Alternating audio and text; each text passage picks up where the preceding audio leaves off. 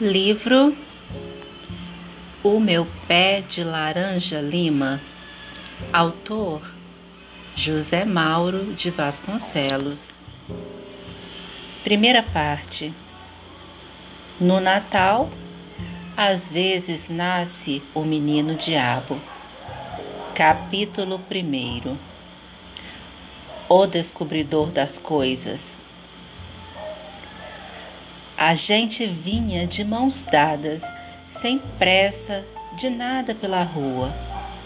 Totoca vinha me ensinando a vida.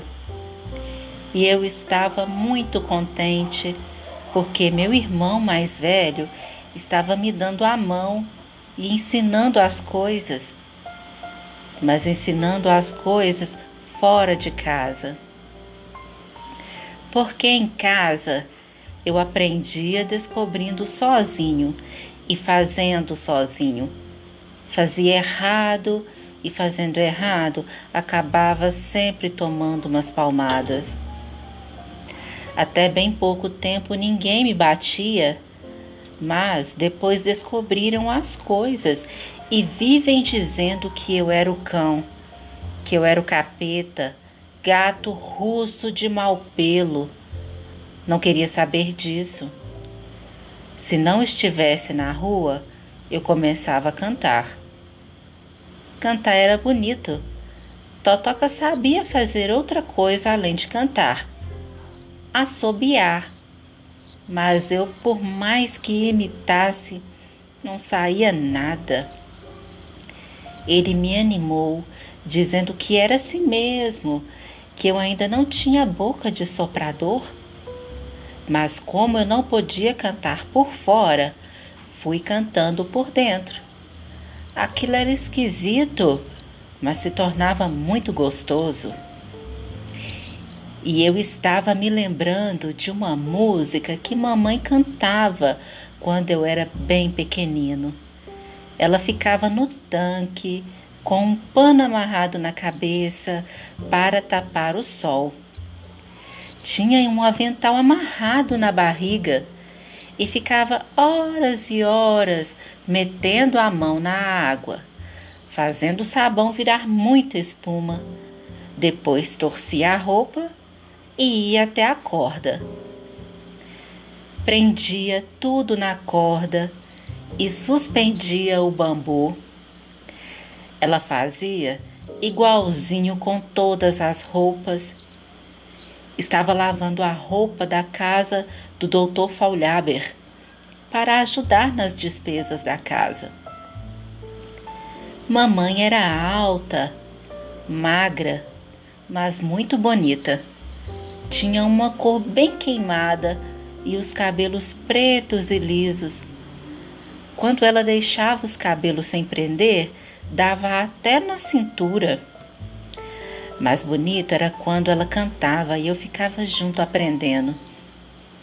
Marinheiro, marinheiro, marinheiro de amargura. Por tua causa, marinheiro, vou baixar a sepultura. As ondas batiam e na areia rolavam. Lá se foi o marinheiro que eu tanto amava. O amor de marinheiro é amor de meia hora. O navio levanta o ferro, marinheiro vai embora. As ondas batiam. Até agora aquela música me dava uma tristeza que eu não sabia compreender. Totoca me deu um puxão. Eu acordei. O que, que você tem, Zezé? Nada. Tava cantando. Cantando? É. Então eu devo estar ficando surdo. Será que ele não sabia que se podia cantar para dentro? Fiquei calado. Se não sabia, eu não ensinava. Tínhamos chegado na beira da estrada Rio-São Paulo. Passava tudo nela: caminhão, automóvel, carroça e bicicleta.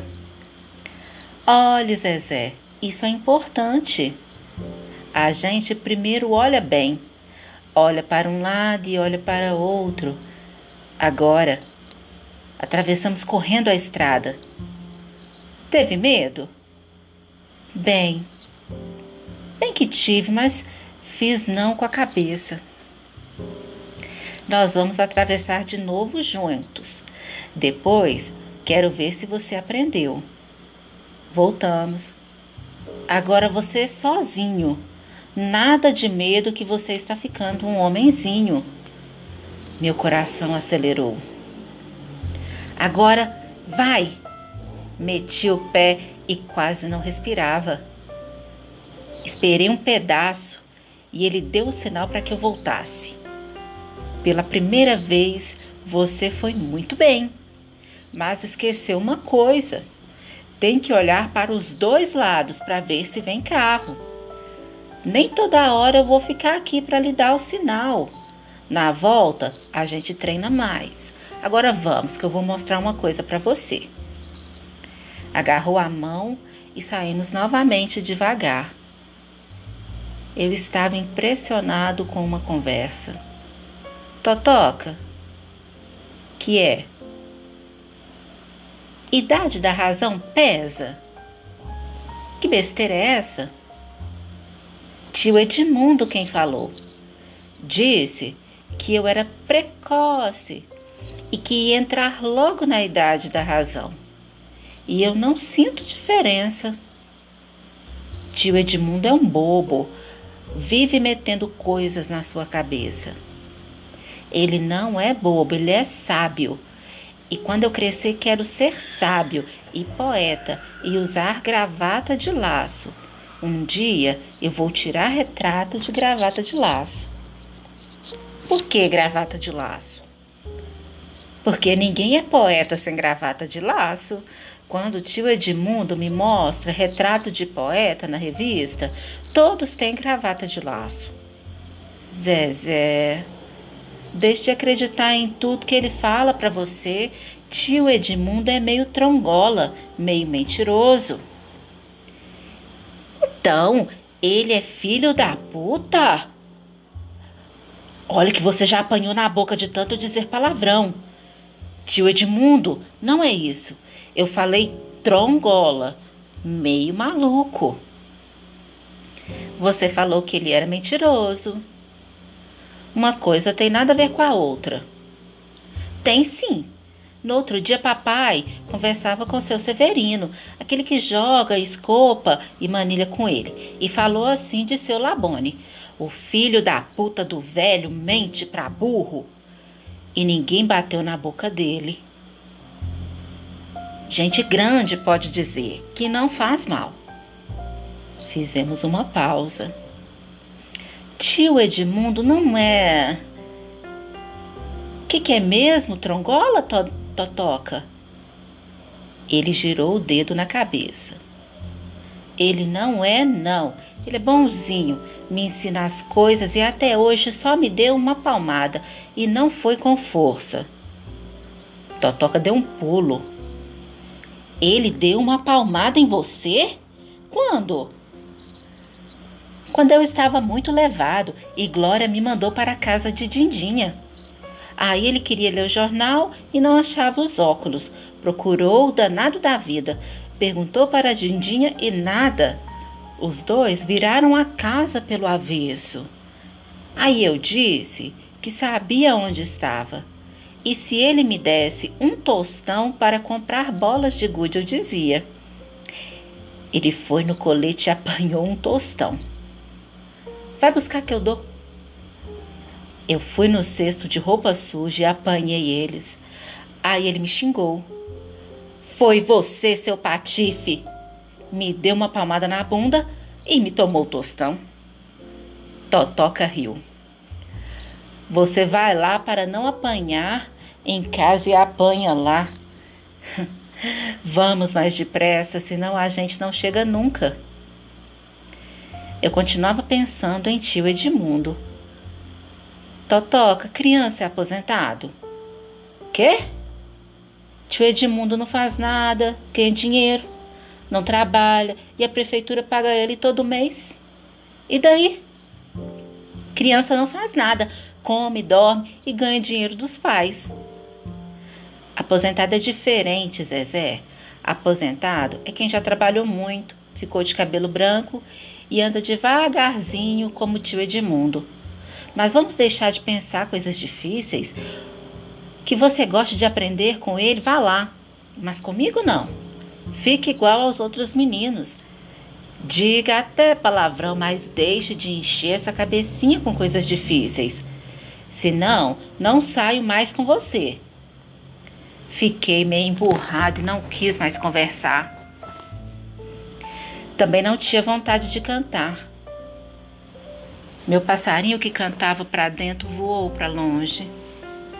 Paramos e Totoca apontou a casa. É bem ali, você gosta? Uma casa comum, branca de janelas azuis, toda fechada e caladinha. Hum, gosto. Mas por que a gente tem que mudar para cá? É bom a gente sempre se mudar. Ficamos observando pela cerca. Um pé de mangueira de um lado e um tamarindeiro do outro. Você quer saber? Você que quer saber tudo, não desconfiou o drama que vai lá em casa? Papai está desempregado, não está? Ele faz mais de seis meses que brigou com Mr. Scottfield e puseram ele na rua. Você não viu que Lala começou a trabalhar na fábrica? Não sabe que mamãe vai trabalhar na cidade no moinho inglês? Pois bem, seu povo, tudo isso é para juntar um dinheiro e pagar o aluguel dessa nova casa. A outra, papai já está devendo bem oito meses.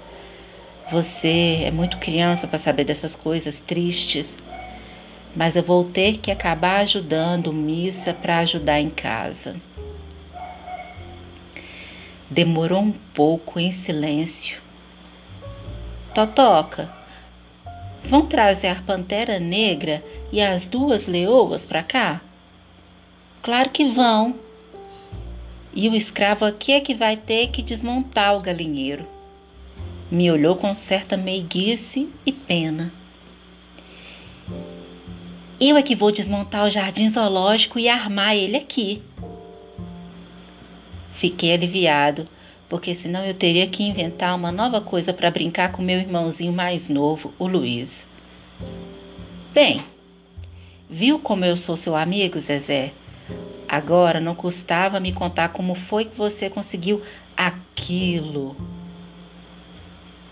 Juro, Totoca, não sei, não sei mesmo. Você está mentindo, você estudou com alguém. Não estudei nada, ninguém me ensinou. Só se foi o diabo que Jandira diz que é meu padrinho que me ensinou dormindo. Totoca estava perplexo. No começo, até me dera cocorotes para eu contar, mas nem eu sabia contar. Ninguém aprende as coisas sozinho. Mas ficava embatucado, porque realmente ninguém vira ninguém me ensinar nada era um mistério. Fui me lembrando de alguma coisa que tinha acontecido uma semana antes. A família ficou atarantada. Começou quando eu me sentei perto do tio Edmundo na casa de Dindinha, que lia, que lia o jornal. Titio, que é meu filho? Ele puxou os óculos para a ponta do nariz, como toda gente grande e velha fazia. Quando o senhor aprendeu a ler? Hum, mais ou menos com seis ou sete anos de idade. E uma pessoa pode ler com cinco anos? Poder pode. Ninguém gosta de fazer isso porque a, a criança ainda é muito pequena. Como é que o senhor aprendeu a ler? Como todo mundo, na cartilha, fazendo B mais A, Bá. Todo mundo tem que fazer assim? Ué, que eu saiba, sim. Mas todo mundo mesmo? Ele me olhou intrigado. Olha, Zezé, todo mundo precisa fazer assim. Agora me deixe terminar a minha leitura. Veja, se tem goiaba no quintal, no fundo do quintal. Colocou os óculos no lugar e tentou se concentrar na leitura. Mas eu não saía do canto. Que pena! A exclamação saiu tão sentida que ele de novo trouxe os óculos para a ponta do nariz. Não adianta. Quando você quer. É que eu vim lá de casa, andei pra burro só para contar uma coisa pro senhor. Então vamos, conte. Não, não é assim. Primeiro preciso saber quando o senhor vai receber a aposentadoria. Depois de amanhã. Deu um suave sorriso me escutando. E quando é depois de amanhã? Sexta-feira. Pois na sexta-feira o senhor não quer trazer um raio de luar para mim da cidade? Oh, vamos devagar, Zezé. O que é raio de luar? É o cavalinho branco que eu vi no cinema? O dono dele é Fred Thompson. É um cavalo ensinado. Você quer que eu traga um cavalo de rodas? Não, senhor. Quero aquele que tem uma cabeça de pau com rédeas, que a gente coloca um cabo e sai correndo. Eu preciso treinar porque eu vou trabalhar no cinema mais tarde. Ele continuou rindo. Compreendo. E se eu trouxer o que eu ganho? Eu faço uma coisa para o senhor. Um beijo? Eu gosto muito de beijos. Um abraço. Aí eu olhei tio Edmundo com uma pena danada. Meu passarinho lá dentro falou uma coisa. E eu fui lembrando que muitas vezes tinha escutado. Tio Edmundo era separado da mulher e tinha cinco filhos. Vivia tão sozinho e caminhava devagar, devagar. Quem sabe se ele não andava devagar era porque tinha saudade dos filhos. E os filhos nunca vinham fazer uma visita para ele? Dei a volta na mesa e apertei com força o seu pescoço. Senti o seu cabelo branco roçar na minha testa, bem macio. Isso não é pelo cavalinho. O que eu vou fazer é outra coisa. Vou ler. Você sabe ler, Zezé? Que história é essa? Quem foi que lhe ensinou? Ninguém. Você está com lorotas. Me afastei e da porta comentei. Traga meu cavalinho sexta-feira para ver se eu não leio. Depois, quando foi de noite, Jandira acendeu a luz do lampião porque a Light cortara a luz por falta de pagamento. Eu fiquei na ponta dos pés para ver a estrela. Tinha um desenho de uma estrela no papel e embaixo uma oração para proteger a casa. Jandira, me pegue no colo que eu vou ler ali. Deixe de invenções, Zezé, estou muito ocupada. Pois me pegue e veja se eu não sei ler. Olhe, Zezé, se você estiver me aprontando alguma, você vai ver. Me colocou no colo e me levou bem atrás da porta. Então, leia, quero ver. Aí eu li mesmo.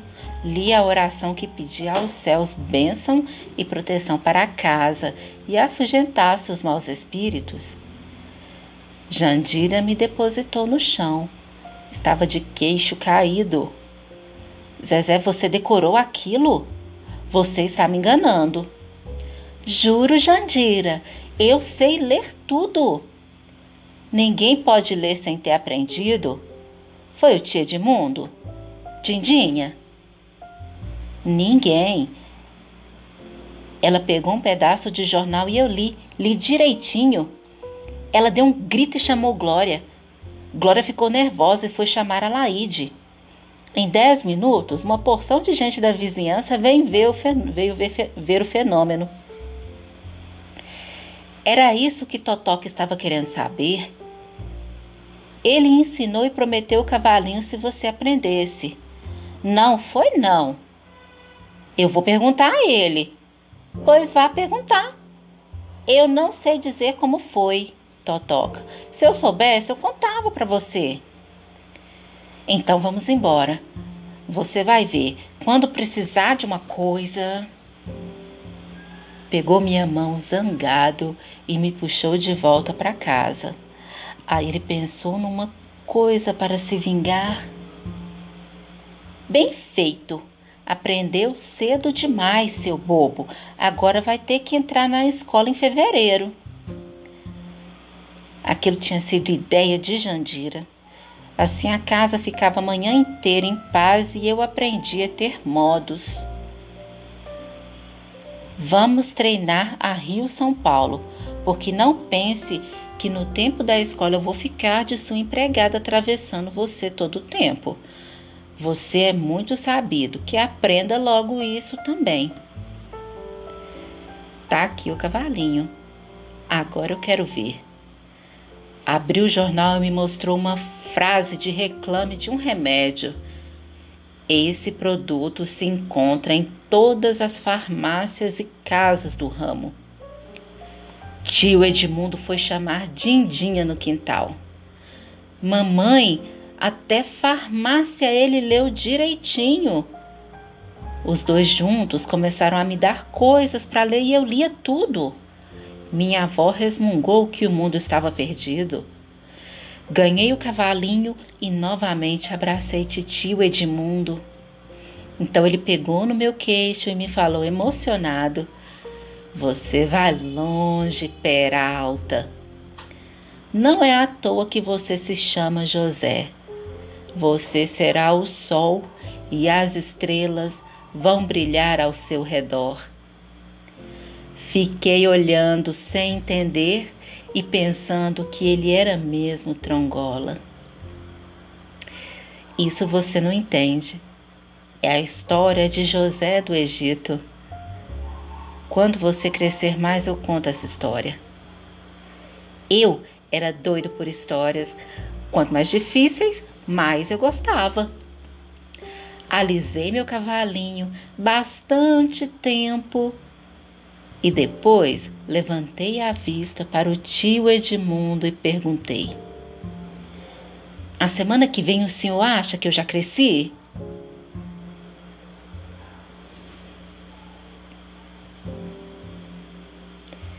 Capítulo 2 Um certo pé de laranja lima.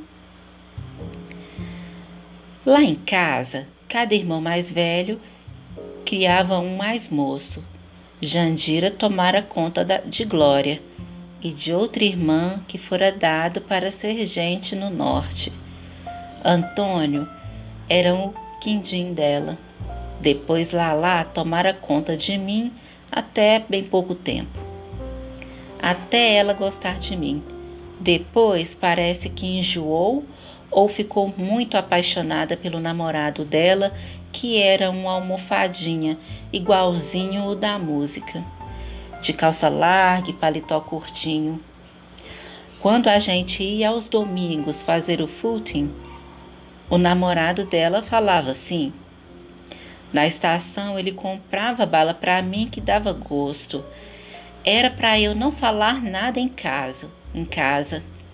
Nem também podia perguntar a tio Edmundo o que era aquilo, senão descobriam. Meus outros dois irmãozinhos morreram pequenos e eu só ouvi falar deles. Contavam que eram dois bugrezinhos pinangés, pinangés bem queimadinhos e de cabelos negros e lisos. Por isso que a menina se chamou Araci e o menino Jurandir. Depois então vinha o meu irmãozinho Luiz.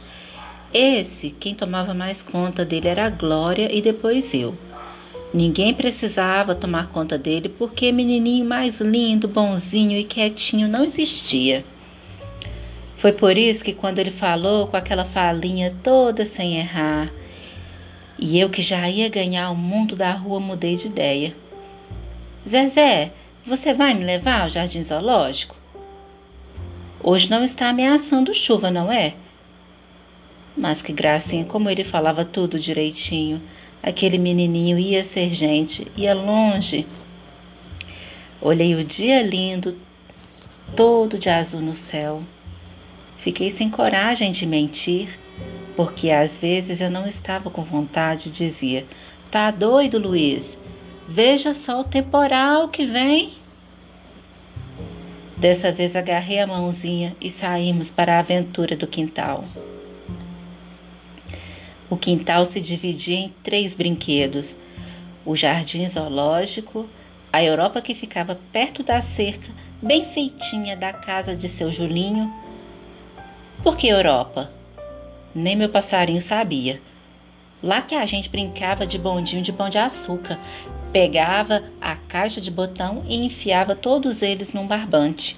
Tio Edmundo falava cordel.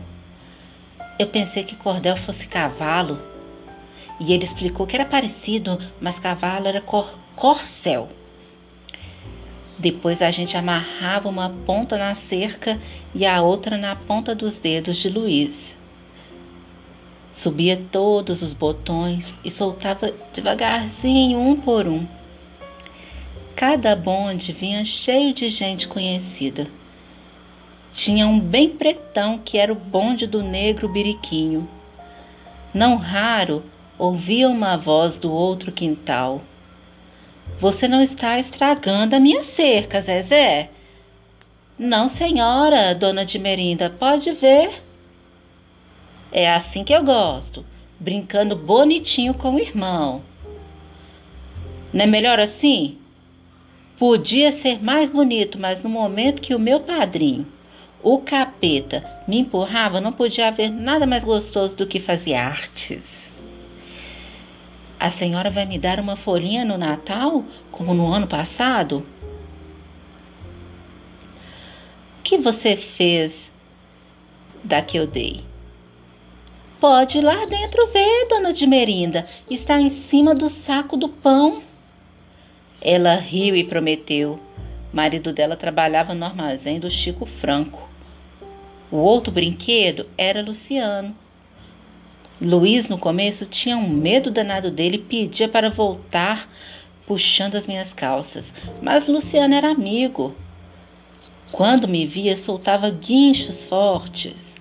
Glória também não queria aquilo, dizendo que morcego é vampiro e chupa sangue de criança. É não, Godóia. Luciano não é desses, é amigo. Ele me conhece. Você com essa mania de bicho, de falar com as coisas. Foi um custo a convencer que Luciano não era um bicho. Luciano era um avião voando no campo dos Afonsos. Olhe só, Luiz. E Luciano rodava em volta da gente, todo feliz, como se compreendesse o que se falava. E compreendia mesmo. Ele é um aeroplano está fazendo em Batucava. Precisava pedir de novo para tio Edmundo repetir aquela palavra. Não sabia se era acrobacia, acrobacia ou arcobacia. Era uma daquelas. Só que não devia ensinar errado ao meu irmãozinho. Mas agora ele estava querendo o jardim zoológico. Chegamos até perto do galinheiro velho.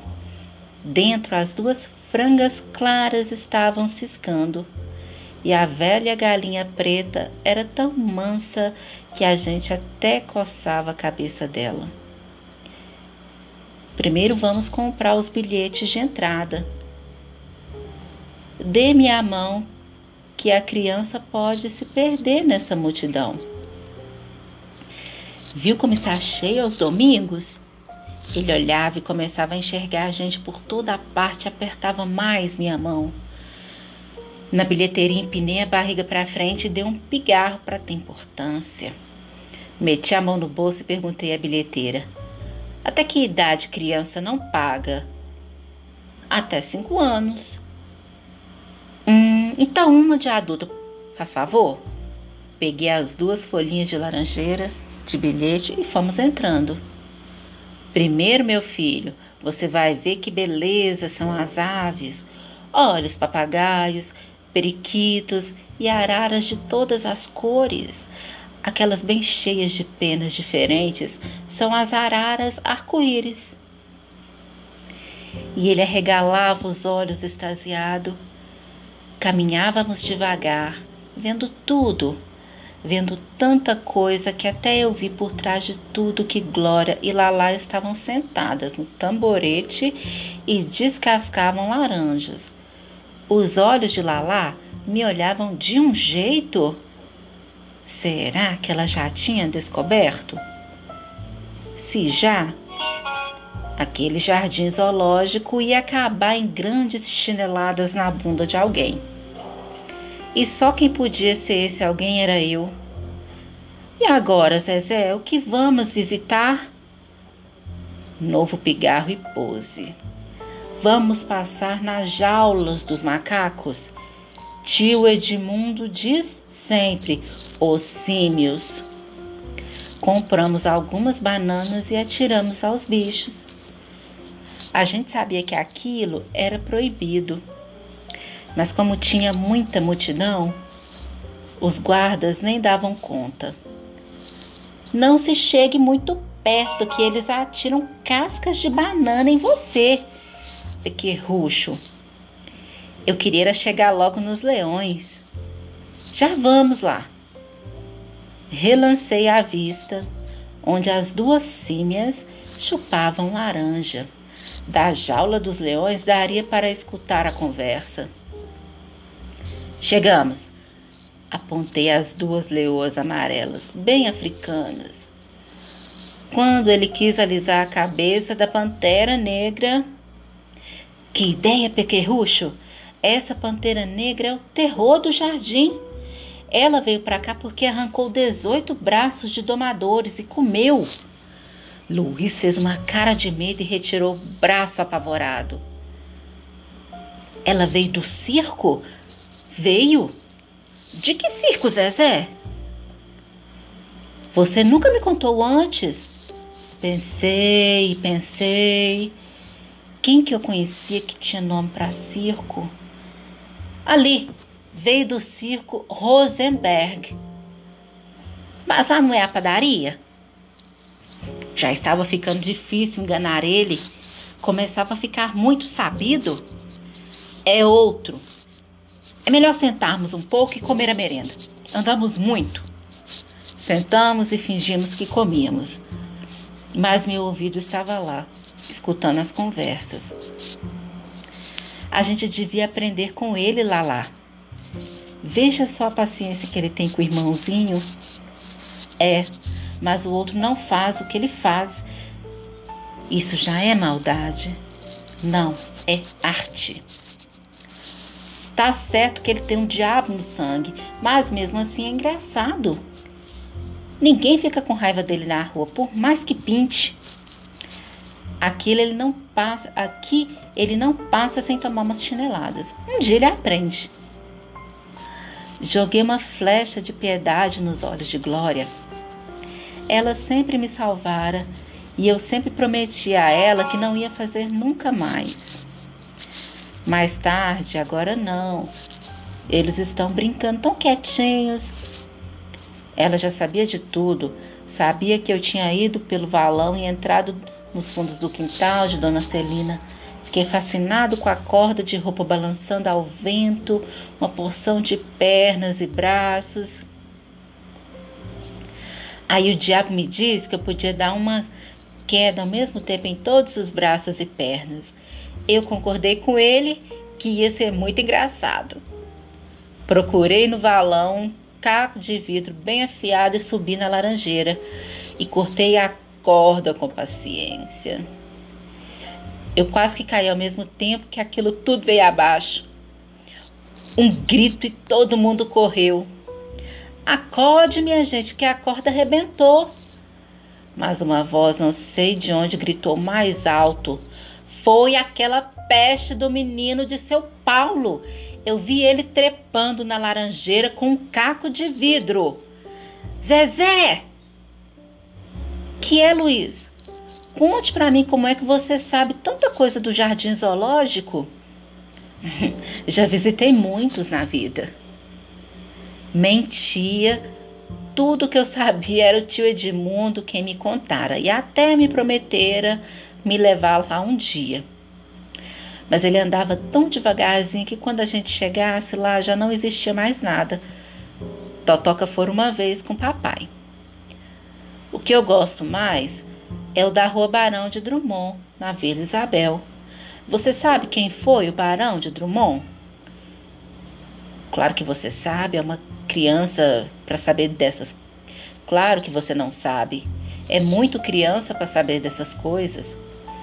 O tal Barão devia ser muito amigo de Deus, porque foi ele quem ajudou a Deus a criar o jogo do bicho e jardim zoológico. Quando você ficar maiorzinho, as duas continuavam lá. Quando eu ia ficar maiorzinho, o quê?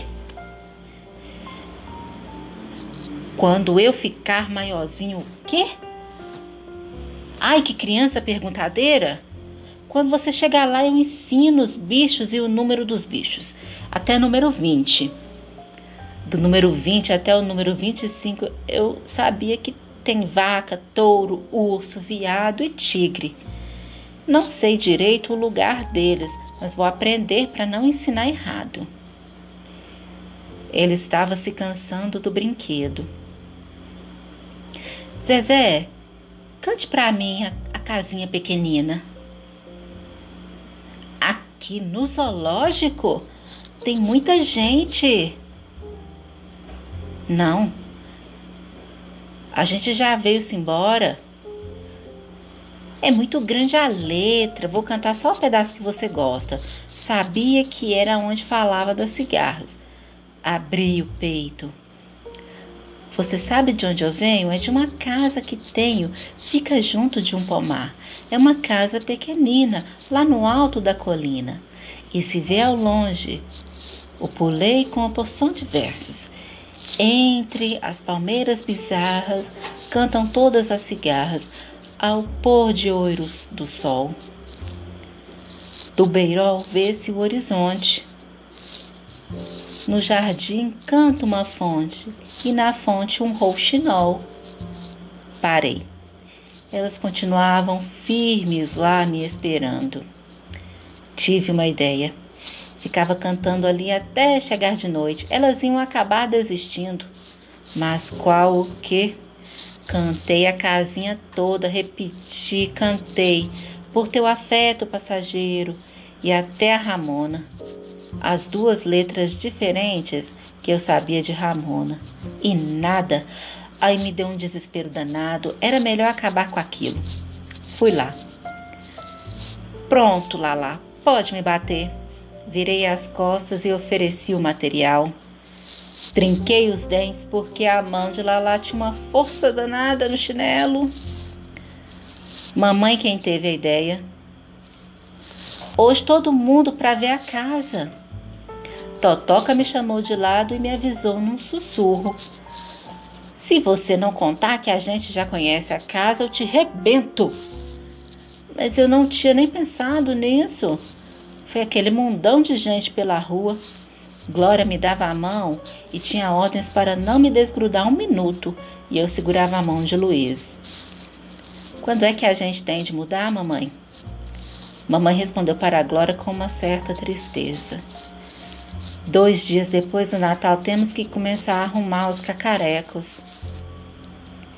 Ela falava com uma voz cansada, cansada, e eu estava com muita pena dela. Mamãe nasceu trabalhando, desde os seis anos de idade, quando fizeram a fábrica que puseram ela trabalhando. Sentava mamãe bem em cima de uma mesa e ela tinha que ficar limpando e enxugando ferros. Era tão pequenininha que fazia molhado em cima da mesa porque não podia descer sozinha.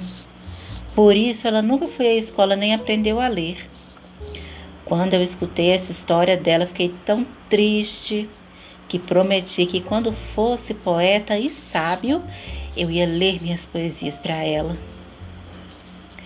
E o Natal se anunciava pelas lojas e armarinhos. Já tinham desenhado Papai Noel. em tudo que era vidro de porta. Tinha gente comprando cartão para que quando chegasse a hora não enchesse demais de gente. Tudo quando era tudo quanto era casa de comércio.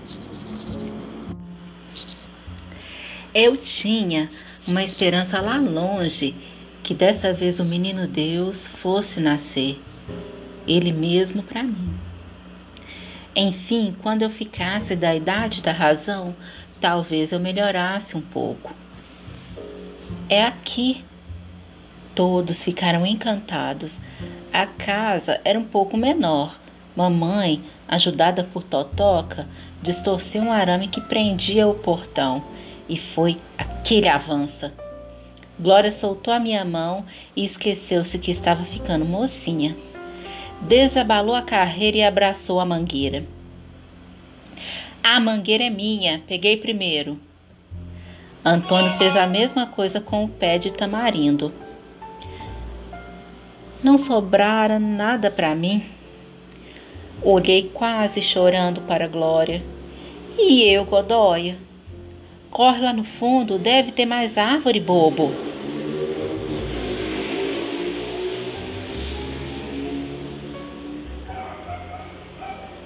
Corri, mas só encontrei um capinzal crescido, um bando de laranjeira velha e espinhuda. Junto do valão tinha um pequeno pé de laranja-lima. Fiquei desapontado. Todos estavam visitando os cômodos e determinando para quem seriam os quartos. Puxei a saia de Glória. Não tinha nada mais. Você não sabe procurar direito. Espere aí que eu vou achar uma árvore para você.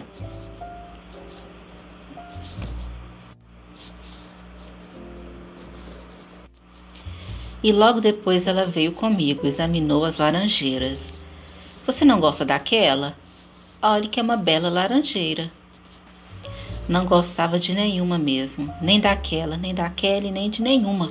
Não tinha, todas tinham muito espinho. Para ficar com essas feiuras, eu ainda preferia o pé de laranja lima. Onde? Fomos lá. Mas que lindo pezinho de laranja lima! Veja que não tem nenhum espinho. Ele tem tanta personalidade que a gente de longe já sabe que é laranja lima. Se eu fosse do seu tamanho, eu queria, não queria outra coisa. Mas eu queria um pé de árvore grandão. Pense bem, Zezé, ele é novinho ainda. Vai ficar um baita pé de laranja. Assim, ele vai crescer junto com você. Vocês dois vão se entender como se fossem dois irmãos. Você viu galho? É verdade que o único que tem, mas parece até um cavalinho feito para você montar. Estava me sentindo o maior desgraçado da vida. Me lembrava da girafa de bebida. Oh.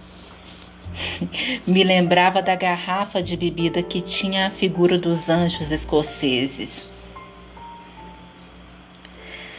Lala disse: Esse sou eu. Glória apontou outro para ela. Totoca pegou outro para ele. E eu? Eu fiquei sendo aquela cabecinha lá atrás, quase sem asa. O quarto anjo escocês, que nem era um anjo inteiro. Sempre eu tinha que ser o último. Quando crescesse, iam ver só. Ia comprar uma selva amazônica e todas as árvores que tocavam no céu seriam minhas. Compraria um armazém de garrafas cheias de anjo e ninguém ganhava um pedaço de asa. Emburrei, sentei no chão e encostei a minha zanga no pé de laranja-lima. Glória se afastou sorrindo. Essa zanga não dura, Zezé. Você vai acabar descobrindo que eu tinha razão. Cavuquei o chão com um pauzinho e começava a parar de fungar. Uma voz falou vindo de não sei onde, perto do meu coração. Eu acho que sua irmã tem toda razão. Sempre todo mundo tem toda razão. Eu é que não tenho nunca. Não é verdade. Se você me olhasse bem, você acabava descobrindo.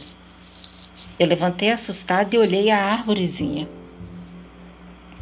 Era estranho porque sempre eu conversava com tudo, mas pensava que era o meu passarinho de dentro que se encarregava de arranjar a fala.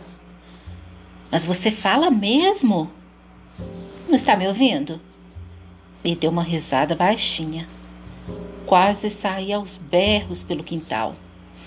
Mas a curiosidade me prendia ali. Por onde você fala? árvore fala por todo canto, pelas folhas, pelos galhos, pelas raízes. Quer ver? Encoste seu ouvido aqui no meu tronco, que você escuta meu coração bater. Fiquei meio indeciso, mas vendo seu tamanho perdi o medo. Encostei o ouvido e uma coisa longe fazia tic, tic. Viu? Me diga uma coisa. Todo mundo sabe que você fala? Não. Só você. Verdade? Posso jurar. Uma fada me disse que quando um menininho igualzinho a você ficasse meu amigo, que eu ia falar e ser muito feliz. E você vai esperar? O quê? Até eu me mudar vai demorar mais de uma semana. Será que você não vai se esquecer de falar nesse tempo? Nunca mais. Isto é para você. Para você só. Você quer ver como eu sou macio? Como é que. Monte no meu galho. Obedeci. Agora, dê um balancinho e feche os olhos. Fiz o que mandou. Que tal? Você alguma vez na vida teve um cavalinho melhor? Nunca. É uma delícia. Até vou dar o meu cavalinho raio de luar pro meu irmão menor. Você vai gostar muito dele, sabe? Desci adorando o meu pé de laranja lima. Olhe, eu vou fazer uma coisa. Sempre quando puder, antes de mudar, eu venho dar uma palavrinha com você. Agora preciso ir. Já estão de saída lá na frente. Mas, amigo, não se despede assim. Lá vem ela. Glória chegou mesmo na hora em que eu abraçava. Adeus, amigo, você é a coisa mais linda do mundo. Não falei a você? Falou sim. Agora, se vocês me dessem a mangueira e o pé de tamarindo em troca da minha árvore, eu não queria. Ela passou as mãos nos meus cabelos ternamente. Cabecinha, cabecinha. Saímos de mãos dadas.